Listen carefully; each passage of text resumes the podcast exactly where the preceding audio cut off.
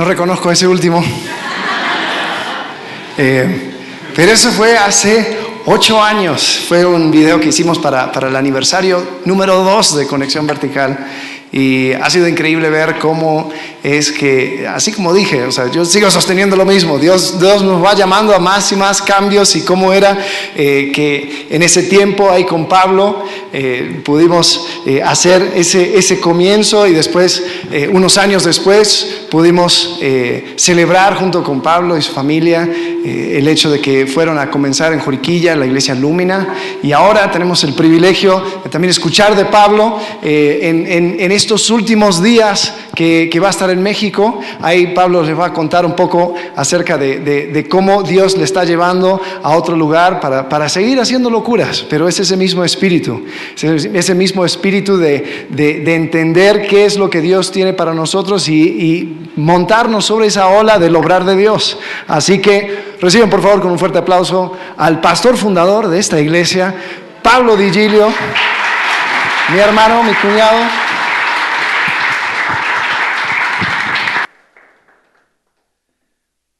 Buenos días, buenas tardes a todos.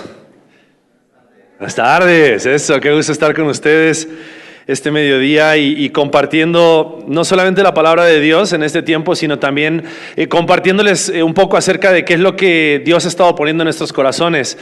Em, por la gracia de Dios, hemos estado ya aquí en México junto con mi familia, junto con mi esposa, ya 10 años eh, pastoreando, plantando iglesias. Dios nos permitió hace 10 años plantar Conexión Vertical y hace 5 años plantar Iglesia Lúmina. Eh, pero el Señor sigue moviendo nuestros corazones por esta misma pasión, en esta misma dirección de seguir extendiendo el reino de Dios a través de la plantación de iglesias.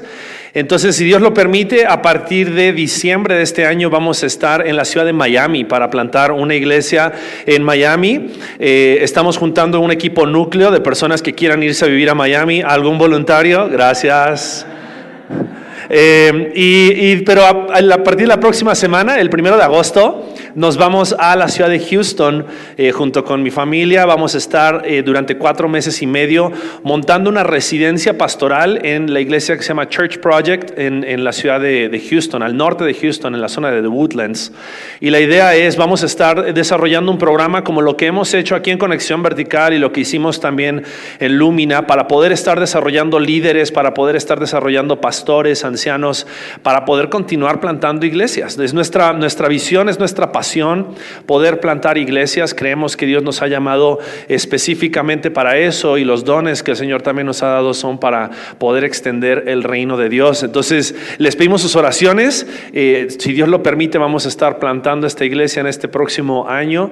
La próxima semana ya nos vamos de México, nos vamos con muchas memorias lindas, nos vamos con, muchos recuerdos lindos de, esta iglesia. Ver ese video es, increíble, ver lo que Dios ha hecho eh, desde ese tiempo tiempo hasta ahora, ver la barba que le ha crecido a Alex durante todos estos años y, poder disfrutar de ver la gracia de Dios. Yo siempre voy a hacer énfasis en que eso que ustedes ven y el hecho de que ustedes hoy puedan disfrutar de este lugar, de esta comunidad, de esta iglesia, que podamos ver lúmina plantada en Juriquilla, que podamos ver vínculo plantado en Puebla, que podamos ver las plantaciones que Dios está permitiéndonos entrenar y plantar también en Perú, en Lima, Perú, en Chiclayo, Perú.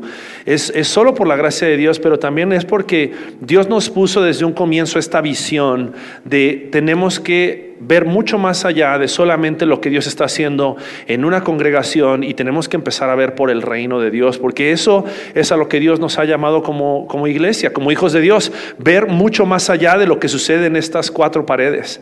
Y, quiero animarte a que ores por nosotros, quiero animarte a que nos tengas eh, en, en, tu, mente, en tus pensamientos, en tus oraciones, eh, porque no es fácil plantar una iglesia, pero por la gracia de Dios es Él el que hace la obra, es Él el que nos infunde fuerza, ánimo para poder hacerlo. Entonces eh, queremos que seas parte también a través de tus oraciones de lo que Dios va a estar haciendo en Miami. Y si Dios mueve tu corazón para ir a Miami, eres bienvenido también. te quiero invitar a que abras tu Biblia en Mateo capítulo 28. Y vamos a estar leyendo los versículos 16 al 20. Alex me pedía que, que pueda estar compartiendo acerca de la importancia del discipulado. Y, creo que es un tema muy, muy, muy importante, pero es un tema que a veces lo vemos como una actividad en lugar de verlo también como parte de nuestra identidad en Cristo. Y creo que a, veces podemos llegar a, atribuirnos el título de ser discípulos de Cristo sin realmente entender lo que implica ser un discípulo de Cristo, lo que implica no solamente ser un seguidor de Jesús, eh, tú puedes ser seguidor de una persona, tú puedes ser seguidor de un artista, tú puedes ser seguidor y eso no significa que tengas ningún compromiso con esa persona. Pero ser un discípulo de Cristo implica caminar como Cristo caminó, obedecer lo que Cristo nos enseña, seguir cada una de sus, de sus enseñanzas, de sus indicaciones, de sus mandatos.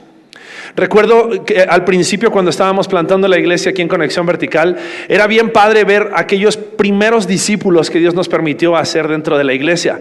Y era bien chistoso porque de repente nuestros primeros dos discípulos eran Alex Izquierdo y Burger, eh, eh, eh, Chiquito y Burger como los conozco yo. Y, ellos, era, era bien padre porque ellos empezaban a hacer las cosas como nosotros las hacíamos. Empezaban a predicar como nosotros predicábamos, hacían los ademanes que nosotros hacíamos. Y, era, era, era muy lindo ver cómo cómo, tal vez estábamos empezando a transmitir nuestra forma de ser, nuestra forma de vivir, aún nuestra forma de, de dirigirnos y de servir a la iglesia a través de lo que conocemos como el discipulado. Y necesitamos entender que ser un discípulo es mucho más que hacer un curso, ser un discípulo es mucho más que hacer un librito, ser un discípulo es un estilo de vida a través del cual nosotros representamos y podemos modelar lo que Dios ha hecho en nuestras vidas a las demás personas. Y, al hablar acerca de esto, creo que tenemos que hacer la diferencia entre lo que es un seguidor y lo que es un discípulo. Porque muchas personas seguían a Jesús. Muchas personas seguían a Jesús tal vez por sus enseñanzas, porque Jesús no enseñaba como los líderes religiosos de ese tiempo. Jesús de repente enseñaba y era congruente con lo que enseñaba ante la religiosidad y ante el fariseísmo y ante tal vez la hipocresía de muchos de los líderes religiosos de esa época. Jesús enseñaba y enseñaba con autoridad, porque todo lo que él enseñaba también lo vivía. Y había personas que seguían a Jesús por sus enseñanzas. Había personas que seguían a Jesús por, por, por necesidades. Había algunas personas que seguían a Jesús porque estaban enfermos, había algunos que necesitaban un milagro y entonces iban y seguían a Jesús. Pero ¿qué sucedía? Muchos de ellos cuando recibían su milagro, se iban y ya no seguían más a Jesús. Cuando de repente Jesús los confrontaba con autoridad de su palabra y los llamaba a más, a entregar más, algunos de ellos en varias ocasiones encontramos en los evangelios que ellos decidían dejar de seguir a Jesús. Había otros que buscaban a Jesús por, por buscar una ganancia personal. Había algunos que querían el poder de Jesús. Inclusive después cuando vemos a los apóstoles eh, fundando las primeras iglesias, vemos que había algunos que buscaban tener una relación con los apóstoles y querían tener el mismo poder que tenían los apóstoles, el mismo poder que tenía Jesús, para ellos poder hacer milagros y para poder obtener una ganancia a través de los milagros. No se ve muy diferente a lo que se ve en muchas iglesias también el día de hoy. Pero seguir a Jesús, repito, no es lo mismo que ser un discípulo. Ser un discípulo de Jesús. Alguna vez algunos preguntaron, Jesús, ¿qué es necesario para poder ser tu discípulo? Yo quiero ser tu discípulo. Y Jesús dijo, si alguno quiere venir en pos de mí, o algunas traducciones dicen, si alguno quiere ser mi discípulo, niéguese a sí mismo, tome su cruz y sígame.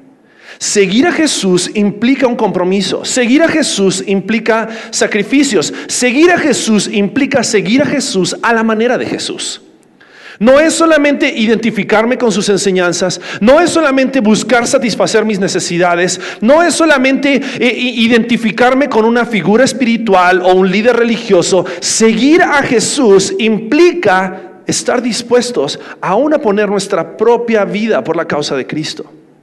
Entonces quisiera que al, al leer Mateo capítulo 28, versículos 16 al 20, entendamos un poco, tal vez más a profundidad, lo que significa ser un discípulo de Cristo y por qué es tan importante que nosotros como iglesia, como iglesia universal, aunque somos dos congregaciones diferentes, pero somos parte de la misma iglesia, tenemos la misma comisión, aunque, aunque nuestras visiones y misiones locales se vean un poco diferente, en Cristo somos llamados a una misma misión, que es el hecho de ser discípulos que hacen discípulos y no discípulos de nosotros mismos, para que la gente se vea, vea reflejado nuestro carácter, nuestra personalidad, nuestras preferencias, nuestras convicciones, sino que ellos puedan ver a Cristo, que el mundo pueda ver a Cristo. Entonces vamos a dar lectura a Mateo capítulo 28, versículos 16 al 20 y después de eso vamos a orar. Dice así la palabra de Dios. Pero los once discípulos se fueron a Galilea, al monte que Jesús les había señalado. Y cuando lo vieron, lo adoraron, pero algunos dudaron. Acercándose Jesús les dijo, Toda autoridad me ha sido dada en el cielo y en la tierra. Vayan pues y hagan discípulos de todas las naciones, bautizándolos en el nombre del Padre y del Hijo y del Espíritu Santo, enseñándoles a guardar todo lo que les he mandado. Y recuerden, yo estoy con ustedes todos los días hasta el fin del mundo. ¿Les parece oramos? Padre Santo, venimos delante de ti, venimos con la necesidad de escuchar tu voz una vez más.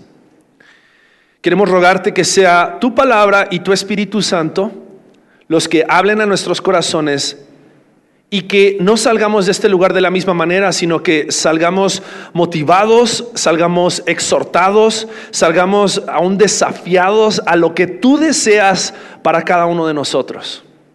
Te ruego que sean tus palabras, te ruego que sea tu espíritu el que podamos escuchar en esta mañana. En el nombre de Cristo Jesús.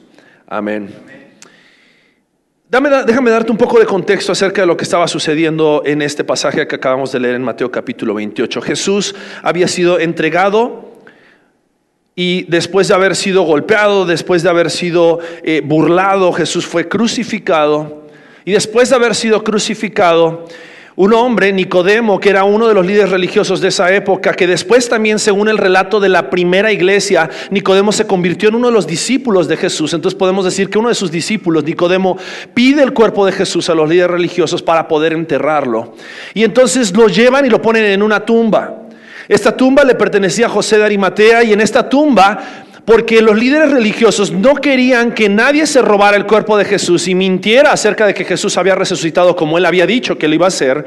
Pusieron una guardia romana, pusieron un sello real, pero milagrosamente y sobrenaturalmente, después de tres días, Jesús resucita de los muertos, la tumba es abierta y Jesús sale en vida. Jesús en el poder del Espíritu Santo es resucitado y entonces los líderes religiosos comienzan a, desparramar la noticia de que los discípulos de Jesús habían robado el cuerpo de Jesús. Y versículos anteriores a este pasaje encontramos como los líderes religiosos también estaban queriendo sobornar a la guardia romana que había estado ahí para que ellos dijeran de que el cuerpo de Jesús había sido robado y Jesús no había resucitado. Entonces quiero que por un momento te pongas en las sandalias de los discípulos. Porque los discípulos, tal vez ellos habían ya tenido un, encuentro con el Cristo resucitado, pero todavía estaban muy desconcertados acerca de todo lo que estaba sucediendo.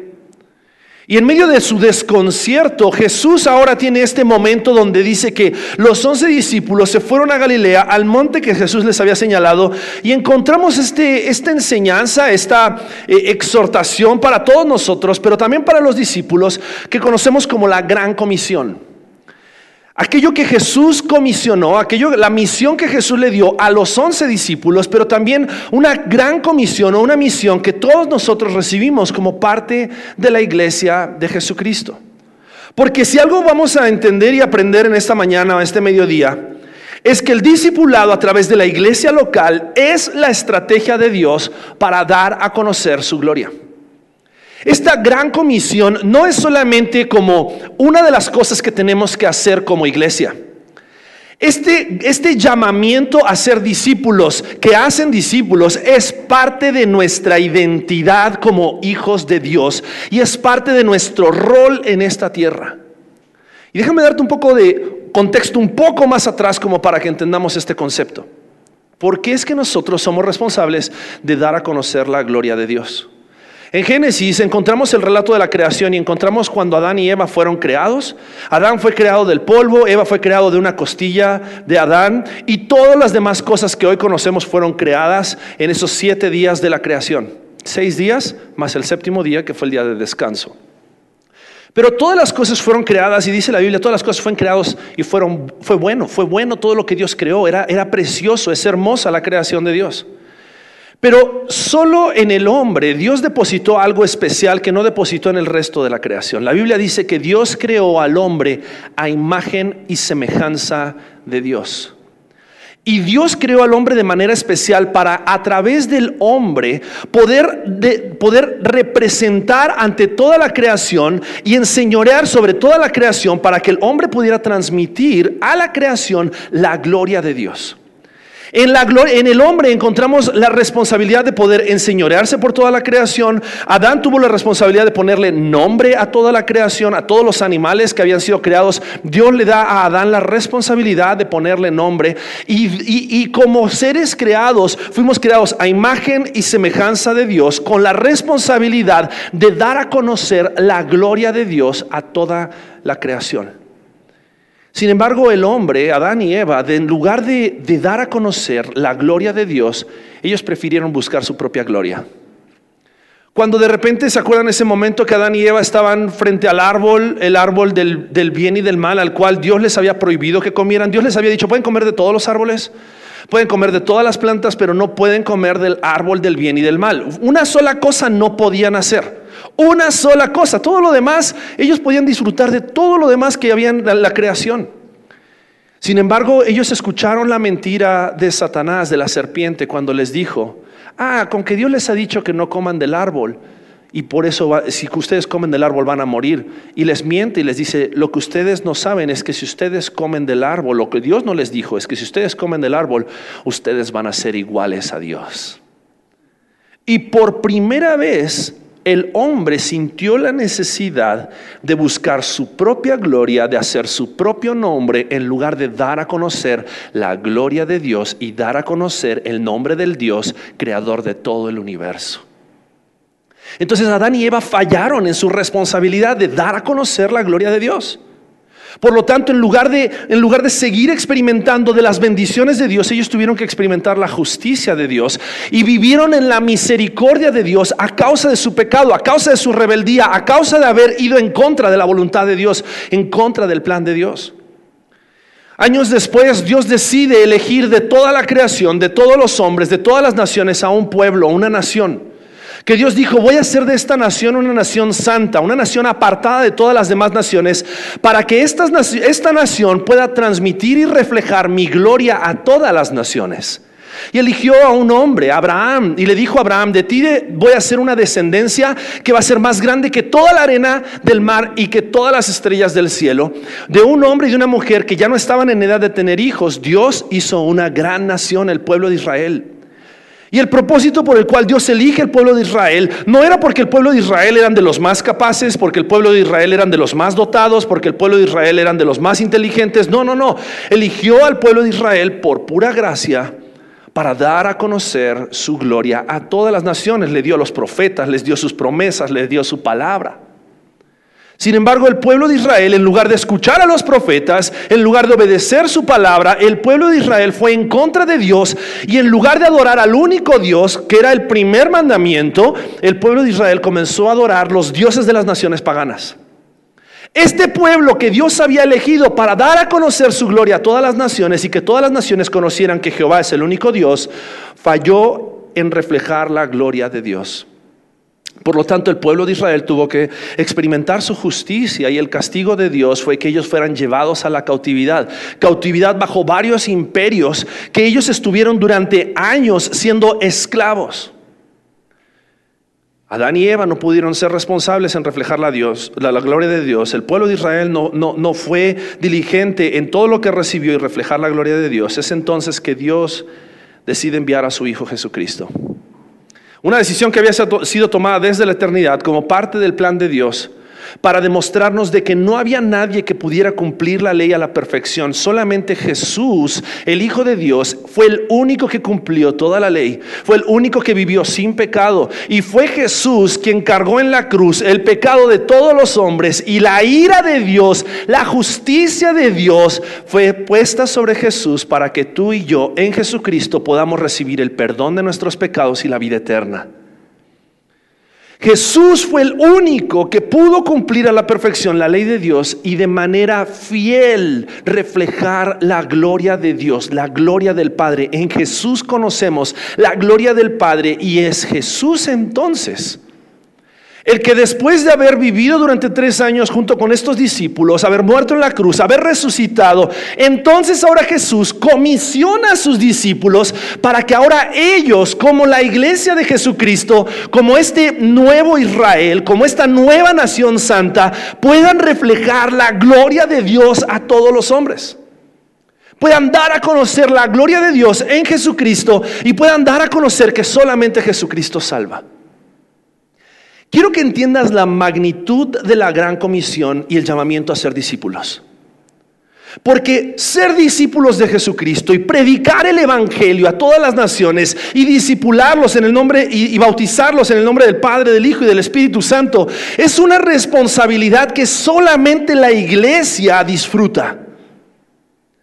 Solamente tú y yo que hemos creído en Jesús y hemos sido llamados a ser parte de esta, de esta iglesia que Jesucristo está formando, tenemos este privilegio de hacer discípulos. Los ángeles no pueden hacer discípulos, el resto de la creación no puede hacer discípulos, el resto de la creación proclama la gloria de Dios, pero somos tú y yo los que tenemos el privilegio de proclamar a Jesucristo la revelación de la gloria de Dios al mundo.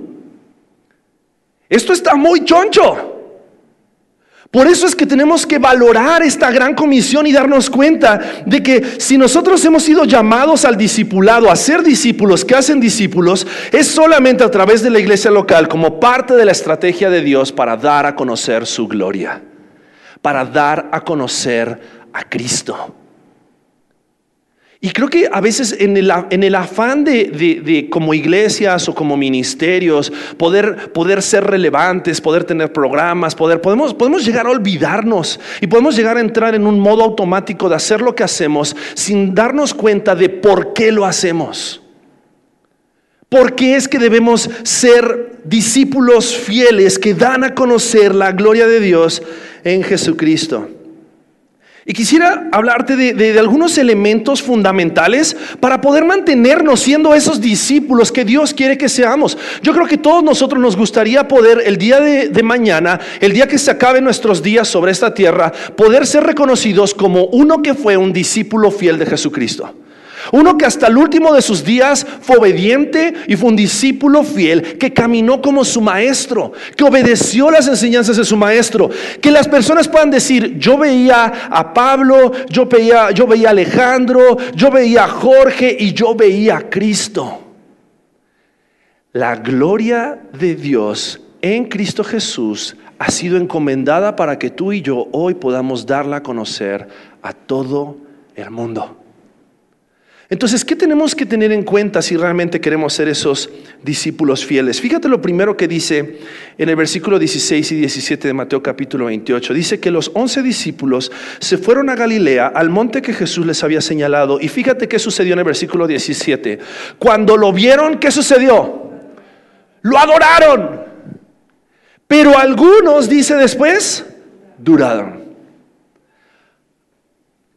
Y, y Quiero que pienses como, como tal vez en ese momento estaban pensando estos discípulos. O sea, acababan de ver a Jesús colgado en la cruz hace unos días atrás y de repente lo están viendo ahí de vuelta en vida, reflejando toda su gloria. Y algunos dicen que lo adoraron, pero algunos dudaron. Y creo que muchas veces nos sentimos así cuando presenciamos una manifestación de Jesucristo en nuestras vidas. Pero quiero que pienses en algo. Si hay alguien que merece ser adorado, es aquel que estuvo dispuesto, como dice Filipenses capítulo 2, a dejar su gloria, hacerse hombre, ser obediente hasta la muerte y muerte de cruz. Y entonces recibir un nombre que es sobre todo nombre, para que en el nombre de Jesús se doble toda rodilla de los que están en los cielos y los que estamos en la tierra. Cuando ellos presenciaron a Cristo resucitado y se dieron cuenta de frente a quién estaban, dice que su reacción fue adorar fue adorar. Y esta palabra adoración no solamente es cantaron un par de alabanzas, no fue que cantaron sus coritos favoritos. Esta palabra adoración fue rindieron por completo sus vidas en tributo a aquel que estaba delante de ellos. Entregaron por completo su adoración, sus vidas en adoración a aquel que estaba delante de ellos. Y Jesús después cuando le dice, le responde, les dice, toda autoridad, y se acercando Jesús les dijo, toda autoridad me ha sido dada en el cielo y en la tierra, y entonces los comisiona. ¿Sabes delante de quién estaban ellos? El Rey de Reyes, Señor de Señores, el Hijo de Dios, que había muerto en la cruz, pero había resucitado al tercer día, el Salvador de los hombres. Si tú y yo hemos tenido un encuentro delante de Jesús y reconocemos quién Jesús es, lo más cuerdo y sensato que podríamos hacer, ¿qué sería? Adorar. Y adorar, repito, no es cantarle un par de canciones, sino es vivir una vida entregado a lo que Él nos pida. Vivir una vida entregado a lo que Él nos diga que tenemos que hacer. Hay veces que le damos tantas vueltas, ¿cuál será la voluntad de Dios para mi vida? Y, la voluntad de Dios es muy clara. Dios quiere que seas un discípulo de Cristo, que haga discípulos de Cristo donde quiera que estés, a donde quiera que vayas, predicando el Evangelio y bautizándolos para que ellos también puedan encontrar salvación en Cristo Jesús. ¿Querías un propósito para tu vida? Ahí está. Ese es, el sentido que le dio a sus vidas. Ellos recibieron acá una razón por la cual luchar el resto de sus vidas, una razón por la cual dejar a padre, madre, hijos, hermanos, con tal de ser discípulos de Cristo, que cumplieran la gran comisión que Dios les estaba dando, a la luz de la manifestación de la gloria del Hijo de Dios. ¿Sabes a quién sirves? ¿Sabes a quién sigues? ¿Sabes quién te llama su hijo? ¿Sabes a quién podemos llamar padre? Ese asombro que debemos tener por la gloria de Dios y la manifestación de la gloria de Dios en el amor y la misericordia de Cristo Jesús se convierte entonces en el combustible para ser discípulos de Cristo fieles. No es suficiente con echarle ganas. No es suficiente con levantarte todas las mañanas diciendo, hoy va a ser mi gran día. Y mirarte al espejo y decir, tú puedes. Tenemos que estar incendiados por dentro por una pasión mucho más grande que nosotros mismos. Y es el hecho que Jesucristo mismo estuvo dispuesto a dar su vida para que tú y yo hoy podamos disfrutar de vida eterna y vida plena hoy. Tu mejor vida comienza hoy. Y no por ser una buena persona, sino porque Cristo ha sido demasiado bueno contigo. Entonces necesitamos, necesitamos tener en mente esto para poder entonces responder a la gran comisión. Porque entonces después Jesús les dijo, toda autoridad me ha sido dada en el cielo y en la tierra y les dice, vayan pues y hagan discípulos de todas las naciones. Y Jesús ya les había predicado que los iban a rechazar. Jesús ya los había predicado que algunos iban a morir por causa de su nombre. Jesús ya les había dicho todo lo que iba a suceder a causa de ser discípulos de Cristo. Y la única forma en la cual tú y yo vamos a estar dispuestos a poner nuestras vidas de lado, poner nuestras agendas de lado, poner nuestras comodidades de lado, poner nuestras preferencias de lado, poner a lo mejor inclusive nuestro futuro de lado y estar dispuestos a morir por la causa de Cristo, es si entendemos el Evangelio y entendemos a quién estamos siguiendo y a quién, de quién somos discípulos. Hay veces que hay tantas cosas que llenan ese lugar intentan llenar ese lugar en nuestros corazones y nos encontramos persiguiendo otros ideales como gallinas sin cabeza sin darnos cuenta que tenemos un propósito increíble dado por Dios para cada una de nuestras vidas.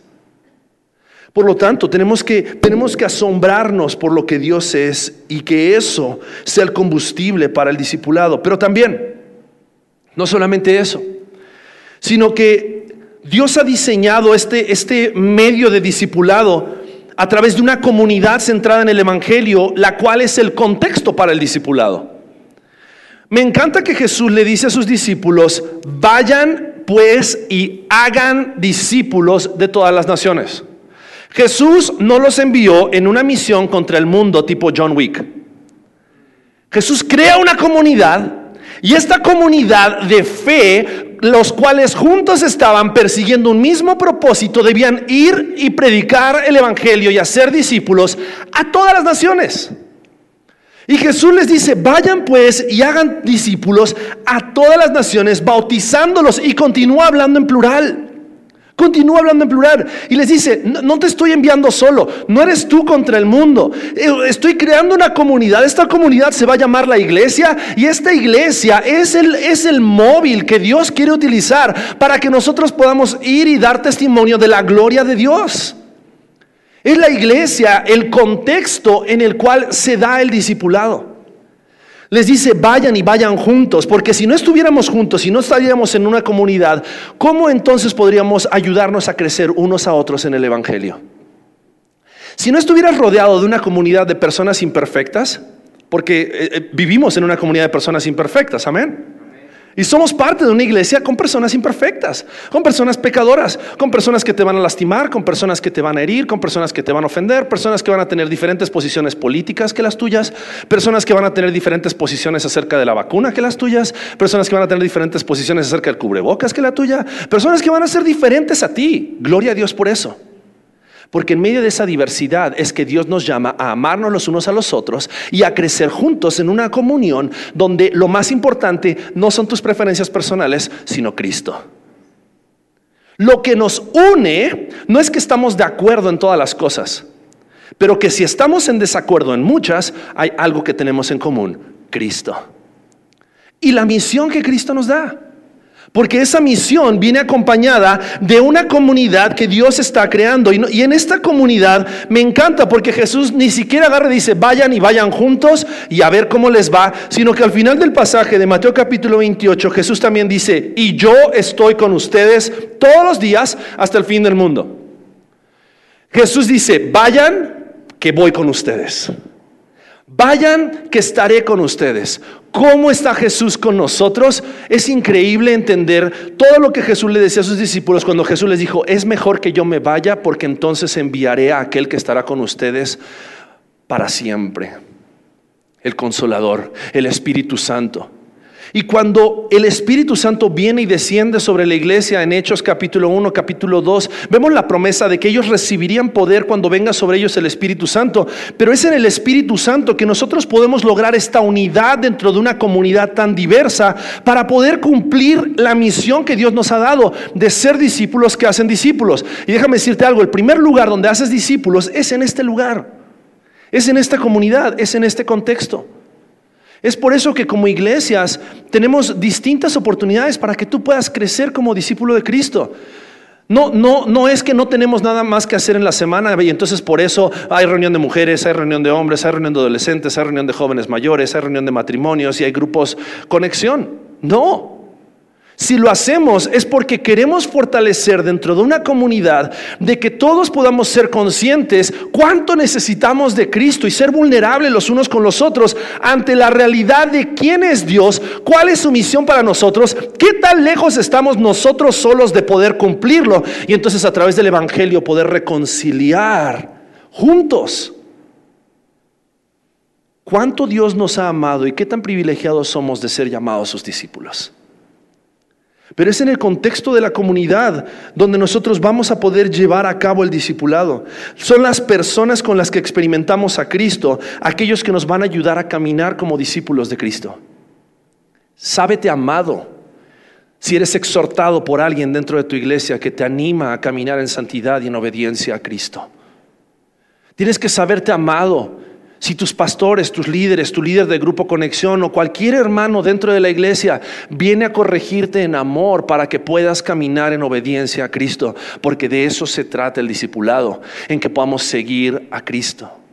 Seguir a Cristo no es hacer un librito, no es hacer un programa, no es hacer un curso, es juntos caminar de acuerdo al Evangelio y recordarnos que hay un propósito mucho más grande que solamente buscar nuestra propia gloria y es dar a conocer la gloria de Dios a este mundo. Pero también fíjate lo que dice Hechos, acompáñame a Hechos, capítulo 2. Y vamos a leer a partir del versículo 37 al 42. Porque en este, este, este, es un pasaje consecutivo a la gran comisión. Después de que los discípulos recibieron la gran comisión y los discípulos reciben el poder del Espíritu Santo, Pedro predica con poder. Ah, tiene uno de esos sermones así donde había muchísima gente y él predica con poder y con autoridad y los llama de todo y les dice, ustedes fueron los que crucificaron a Jesús, pero al mismo tiempo los llama al arrepentimiento. Tanto así que mira lo que dice el versículo 37. Dice, al oír esto, Conmovidos profundamente le dijeron a Pedro y a los demás apóstoles, hermanos, ¿qué haremos? Entonces Pedro les dijo, arrepiéntanse y sean bautizados cada uno de ustedes en el nombre de Jesucristo para perdón de sus pecados y recibirán el don del Espíritu Santo, porque la promesa es para ustedes y para sus hijos y para los que están lejos, para tantos como el Señor nuestro Dios llame. Y Pedro con muchas otras palabras testificaba solemnemente y les exhortaba diciendo, sean salvos de esta perversa generación. Entonces los que habían recibido su palabra fueron bautizados y se añadieron aquel día como tres mil almas. Y se dedicaban continuamente a las enseñanzas de los apóstoles, a la comunión, al partimiento del pan y a la oración. Versículos 43 al 47 dice, y sobrevino temor a toda persona. Y muchos prodigios y señales se hacían por los apóstoles. Y todos los que habían creído estaban juntos y tenían todas las cosas en común. Y vendían todas sus propiedades y sus bienes y los compartían con todos según la necesidad de cada uno. Y día tras día continuaban unánimes en el templo y partiendo el pan en los hogares y comían juntos con alegría y sencillez de corazón. ¿Te imaginas que cada una de nuestras iglesias se viera de esa manera? Eso es lo que hace una comprensión clara de lo que el Evangelio es y ha sido para nosotros y de lo que el Evangelio puede hacer en medio de nuestras comunidades. Cuando nosotros permitimos que sea el Evangelio lo que informe la gran comisión, la grandeza de Dios, la gloria de Dios, nos asombre de tal manera que estemos dispuestos a, a, vivir una vida de adoración, entregando nuestras vidas a ser discípulos de Cristo, vivir en una comunidad centrada en el Evangelio, que es el contexto para el discipulado, pero también a vivir para servirnos, centrados en el Evangelio, como un desbordamiento del discipulado. Porque a la medida que crecemos en Cristo, tenemos que estar dispuestos a dar todo. Nuestro crecimiento en el Evangelio, nuestro crecimiento en la comprensión de quién es Cristo y lo que Cristo ha hecho por nosotros, tendría que llevarnos, así como esta primera iglesia, a entregar absolutamente todo por el Evangelio. Todo. Dice que la gente que tenía bienes los vendía con tal de ayudar a los que no tenían nada. Tal vez uno tenía un, caballo o dos caballos y entonces decía, sabes que yo tengo dos, prefiero tener uno y que tú tengas uno y que juntos nos podamos mover y podamos seguir extendiendo el reino de Dios. El servicio implica dejar de ver por ser servido y comenzar a buscar oportunidades para servir a mis hermanos. Muchas veces podemos llegar a pensar de que servir es ocupar un lugar dentro de las responsabilidades del domingo en la mañana, cuando servir a nuestros hermanos va mucho más allá. Tal vez va a cuidar a los, a los podría llegar a verse como cuidar los niños de una pareja que hace mucho que no pueden tener un tiempo a solas, dado que tienen como ocho hijos. ¿Qué mejor forma de amarlos que cuidar a sus hijos? Servir a tus hermanos. Tal vez servir a esa familia que, o a esa mujer viuda, o, o, a esa familia que no tiene los recursos para poder arreglar su casa y vamos todos juntos y le arreglamos su casa para que pueda tener en condiciones el lugar donde vive y donde cría a sus hijos. Servir va mucho más allá que solamente dar la bienvenida un domingo en la mañana. No digo que sea menos importante, pero nuestro servicio los unos por los otros tiene que ver con estar dispuesto a sacrificar nuestra comodidad con tal de que otra persona pueda experimentar la gracia de Dios. ¿Qué estamos dispuestos a dar? ¿Qué estamos dispuestos a hacer? ¿Qué estamos dispuestos a sacrificar con tal de servir a nuestros hermanos? Y no solamente a nuestros hermanos. Fíjate lo que dice el pasaje. En el versículo 47 dice, y alabando a Dios hallaron favor con todo el pueblo. Era tal el impacto, estaban tan trastornados por el Evangelio y tan trastornados por ser discípulos de Cristo, que todo el pueblo estaba siendo impactado, su comunidad estaba siendo impactada porque estaban escuchando acerca de lo que ellos estaban haciendo. Ellos no solamente se amaban entre ellos, sino que en su amor entre ellos comenzaron a amar a su, a su comunidad. Y la comunidad dice que ellos habían hallado favor con toda la comunidad. La comunidad sabía de que fulanito de tal había sido transformado por el Evangelio. Pídelo lo que quieras porque él ama a Cristo. Qué increíble poder ser una comunidad transformada por el Evangelio de esa manera. Discípulos que están dispuestos a ser discípulos y servirse los unos a los otros como un desbordamiento de lo que han entendido del Evangelio y entonces puedan amar y cuidar a los demás como Cristo nos ha amado dentro y fuera de la iglesia. Dentro y fuera de la iglesia. Así se ve el servicio cristiano, así se ve el servicio de un verdadero discípulo de Cristo, porque hemos aprendido, así como Jesús, mientras algunos se peleaban por quién era el mejor, quién tenía el lugar de mayor preferencia sentado a la mesa, Jesús estaba lavando los pies. Jesús estaba de rodillas lavando los pies de sus discípulos. Y por último, una iglesia donde el discipulado es esencial, donde el discipulado es fundamental y donde el discipulado realmente es fiel por parte de sus miembros, va a ser una iglesia que va a experimentar una multiplicación milagrosa. Porque la multiplicación centrada en el Evangelio es el resultado del discipulado. Y ojo, la multiplicación en este caso se vio en tres mil personas convertidas. La multiplicación no siempre se va a ver en miles o en cientos. Pero un, predicador una vez lo escuché decir de que una iglesia sana se ve porque sus miembros se están multiplicando, porque son discípulos que hacen discípulos. Y no importa si es uno, dos, tres, cinco, diez, quince, cien personas. Pero una iglesia que está siendo fiel a Cristo, obediente a Cristo, que está llevando a cabo la gran comisión de Cristo, va a ser una iglesia donde Dios va a depositar más personas para que aprendan a ser como Cristo. Va a ser una iglesia donde Dios va a honrar la fidelidad de sus discípulos y les va a dar más personas, les va a confiar más personas para que estas personas puedan encontrar en Cristo Jesús la salvación de sus almas. ¿Te estás multiplicando? ¿Eres una persona que se multiplica en otros o tal vez estás queriendo aborazar todo para ti mismo y te sientes bien contigo mismo en lugar de darte cuenta que hay mucho más allá que Dios quiere hacer con tu vida, con tu iglesia? Es la razón por la cual oramos y pedimos a Dios, Dios permítenos plantar más iglesias. Porque la plantación de iglesias es la multiplicación de iglesias que han entendido un propósito mucho más grande que solamente construir un reino para sí mismos, sino ser parte de la extensión del reino de Dios. Y, quiero, quiero que juntos podamos realmente reflexionar en esto y pensar, bueno, ¿realmente estoy siendo un discípulo de Cristo? ¿Me estoy comportando como un discípulo de Cristo? ¿O he, o he seguido a Cristo de lejos?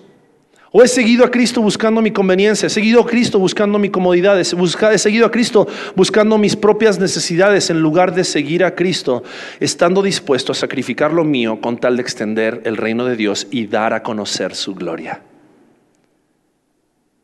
En pocas o muchas palabras, ese es el propósito que Dios tiene para tu vida y para tu iglesia.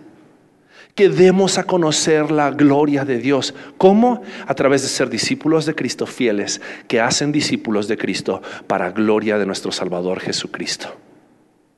Podemos llegar a tener mil y un programas, pero la esencia de quién somos como hijos de Dios no está determinada por la cantidad de programas que tenemos en la iglesia, sino si somos discípulos de Cristo, que estamos haciendo otros discípulos de Cristo para gloria de Dios. Así que quiero invitarte a que cierres tus ojos. Y quiero exhortarte, animarte, animarte si has sido una persona que ha estado comprometida con la visión de Dios, no con la visión de Alex y Marcelo o la visión de esta iglesia, sino con la visión de Dios de hacer discípulos. Gloria a Dios por tu vida. Pero si tal vez te sientes como yo, donde dices, sabes que creo que todavía puedo dar más. Creo que todavía puedo rendir más a los pies de Cristo y adorarlo y responder en adoración y tal vez poner de lado mi comodidad, poner de lado mi zona de seguridad y estás dispuesto a ser un discípulo de Cristo. Tal vez es momento de que te pongas a cuentas con Dios y digas, creo que no he sido un discípulo fiel. Creo que he sido un discípulo mediocre. Creo que he sido un discípulo bastante cómodo. Creo que he sacrificado lo que me convenía y no he sacrificado lo que Dios me está pidiendo. Y tal vez hoy delante de Dios puedas decir, Dios, mueve mi corazón, Dios, pon en mi corazón, porque al final del día no es cuántas ganas le eches, es el Espíritu Santo obrando en ti. Y si hoy el Espíritu Santo te está llamando al arrepentimiento, arrepiéntete de no haber sido y respondido al Evangelio de la manera correcta y permite su obrar y permite que Él cambie tu corazón para que puedas cumplir su plan, su propósito para tu vida a través de ser un discípulo de Cristo que hace otros discípulos de Cristo, porque es a Él a quien queremos conocer más.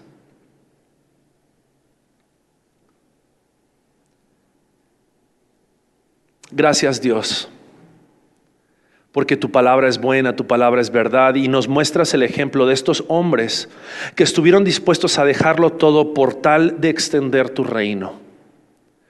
Cuán cómodos estamos a veces porque no estamos siendo perseguidos en este país a causa de la predicación del Evangelio. Cuán cómodos somos tal vez porque hay otras cosas que ocupan el lugar de tus propósitos para nuestra vida. Ayúdanos a ver tus propósitos en cada una de las esferas y en cada uno de los lugares donde tú nos has puesto. Para esos papás que tienen hijos, que ellos puedan entender que el primer lugar donde pueden hacer discípulos de Cristo es en sus hogares para aquellos que están en la escuela estudiando, que ellos puedan darse cuenta de que es un lugar precioso donde pueden ser de testimonio a otros y dar a conocer la gloria de Dios a través de ser discípulos fieles. En un ambiente laboral o donde sea que tú nos pongas, o tal vez si estás llamando a personas a salir de su contexto e ir a otro lugar, ir a otro país, tal vez ir como misioneros, ser plantadores de iglesias, Dios, que estemos dispuestos a dejar todo sacrificar lo que tú nos pidas con tal de ser tus discípulos, discípulos obedientes, discípulos fieles, que constantemente se recuerdan y son asombrados al ver tu gracia manifestada en sus vidas, porque ninguno de nosotros hizo nada para merecer tu amor, fue solo tu gracia la que nos alcanzó. Dios te ruego por esta iglesia, te ruego por esta, este cuerpo, Dios cada uno de sus miembros. Te ruego, Padre, que aquellos que han sido fieles discípulos, haciendo discípulos, dales ánimo, dales fuerza para que puedan seguir llevando a cabo tu plan para sus vidas en este lugar, en este, en este, en este contexto, en esta comunidad. Te pido por aquellos que hoy están siendo movidos a dar un paso en obediencia a Dios. Afirma ese paso y muéstrales de qué manera tú quieres utilizarlos para ser parte de tus propósitos. Pero que Padre, que algún día podamos seguir escuchando que Conexión Vertical, que Iglesia Lumina, cualquier iglesia a la cual pertenezcamos, es un testimonio fiel de discípulos de Cristo que están dispuestos a sacrificarlo todo por amor a su Maestro, por amor a su Salvador. Mueve nuestros corazones, Dios, a cumplir tus planes y tus propósitos encima de los nuestros. Es en el nombre de Cristo Jesús que oramos. Amén.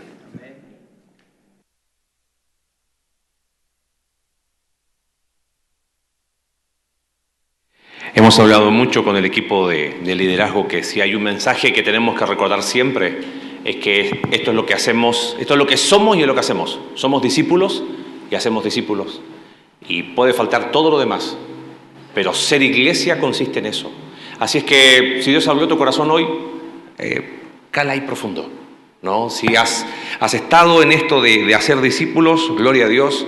Si has sido quizás más, más seguidor, espectador, que son los pasos que hay que dar para que sabes que yo quiero. ¿no?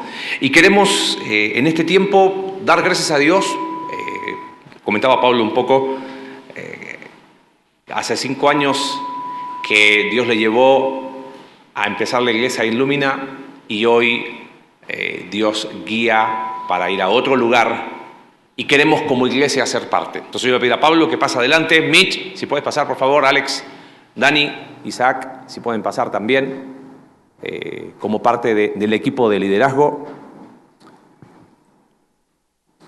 Y poder orar por la familia Digilio Tarasiuk Hace cinco años oramos por ellos y estaba solo Gabriel. Hoy está Gabriel, Lidia y Caleb. En cinco años más vamos a orar por... No, está bien, ¿ok? y, qué loco, ¿no? Hace cinco años orábamos por ellos eh, porque Dios estaba guiando para ir a, a, la parte norte de la ciudad. Y cinco años después Dios les está guiando a Miami. Y iglesia, ¿qué vamos a hacer? ¿Vamos a ser parte o no?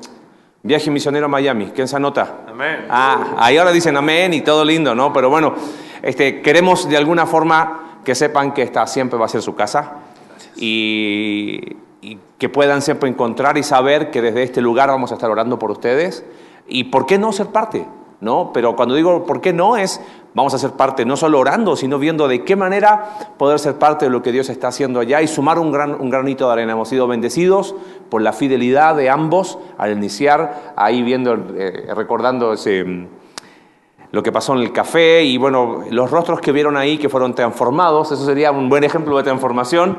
Este, ¿Por qué no soñar con lo que Dios va a seguir haciendo desde este lugar, eh, que ya nos está permitiendo ser parte en otros lugares? Y serlo acá. Así que yo le voy a pedir que nos pongamos en pie, vamos a orar por ellos. Eh, en Hechos capítulo 20, el apóstol Pablo se despide de una iglesia y él dice algo muy interesante. Él dice, cuando se despide de la iglesia en Éfeso, eh, el apóstol Pablo dice, ahora los encomiendo a Dios y al mensaje de su gracia, mensaje que tiene poder para edificarlos y darles herencia ante todos los santificados. De alguna manera simbólica queremos hacer lo mismo hoy, encomendarlos a Dios. Dios es el que ha llamado, Dios es el que primero salvó, sigue transformando, capacita, llama y sigue guiando. Los encomendamos al mensaje de su gracia, van con muchas maletas, con muchos sueños, pero van con lo más importante que es el Evangelio. ¿No? Y dice, mensaje que tiene poder para edificarlos y darles herencia entre todos los santificados. Y queremos que vayan con la iglesia. Así es que de forma simbólica yo les voy a pedir, vamos a, de alguna manera, encomendarles, eh, extendiendo nuestra mano, diciendo, vamos a bendecir a la familia y como iglesia queremos ser parte de lo que Dios va a empezar a hacer con ustedes, como lo hizo con nosotros acá, como lo hizo la iglesia Lumina y como estamos seguros que lo va a seguir haciendo. Así es que vamos a orar por la familia. ¿vale? Te damos tantas gracias, Señor, porque tu palabra nuevamente nos recuerda las cosas esenciales y sencillas que tienen que estar profundamente ancladas en nuestro corazón. Señor, el Evangelio no solamente es algo para ser creído, es algo que tenemos que vivir cada día. Y la forma en que lo vivimos es siendo discípulos que hacen discípulos. Padre, todo lo demás puede faltar, pero eso no. Y en, ese espíritu, que como iglesia te damos gracias, porque Señor, un día pusiste en el corazón de Pablo, de Mitch, junto a los que ya han estado por tantos años, iniciaron la iglesia en este lugar. Y Dios después de diez años, como iglesia, hace cinco les encomendamos para las locuras, Señor, que ibas a hacer ahí en Juriquilla. Y damos gloria a ti y gracias a ti porque hoy hay una iglesia ahí. Y Señor, queremos, así como fuimos parte, queremos seguir siendo parte de lo que vas a hacer en Miami.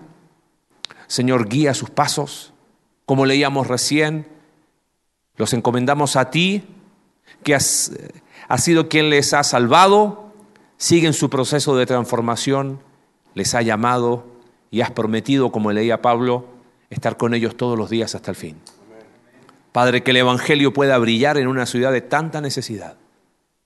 Y Señor, desde este lugar, acompañarles, Señor, con todo nuestro corazón, con recursos, con oración, con personas que, Señor, puedas levantar de este lugar para ser parte de lo que tú puedes hacer en ese lugar. Señor, eh, qué hermoso es saber que esto no es parte de un plan humano, es tú escribiendo la historia de nuestras vidas y Señor, que podamos siempre estar ahí, dispuestos y disponibles a lo que tú tengas para nosotros. Padre, te agradecemos por sus vidas. Señor, te pido por sus hijos, por Gabriel, por Lidia, por Caleb. Señor, que los protejas, que los cuides. Y Señor, que puedas, Señor, a Pablo y a Mitch, siempre guiarles de tu mano, como pareja, como matrimonio, de forma individual.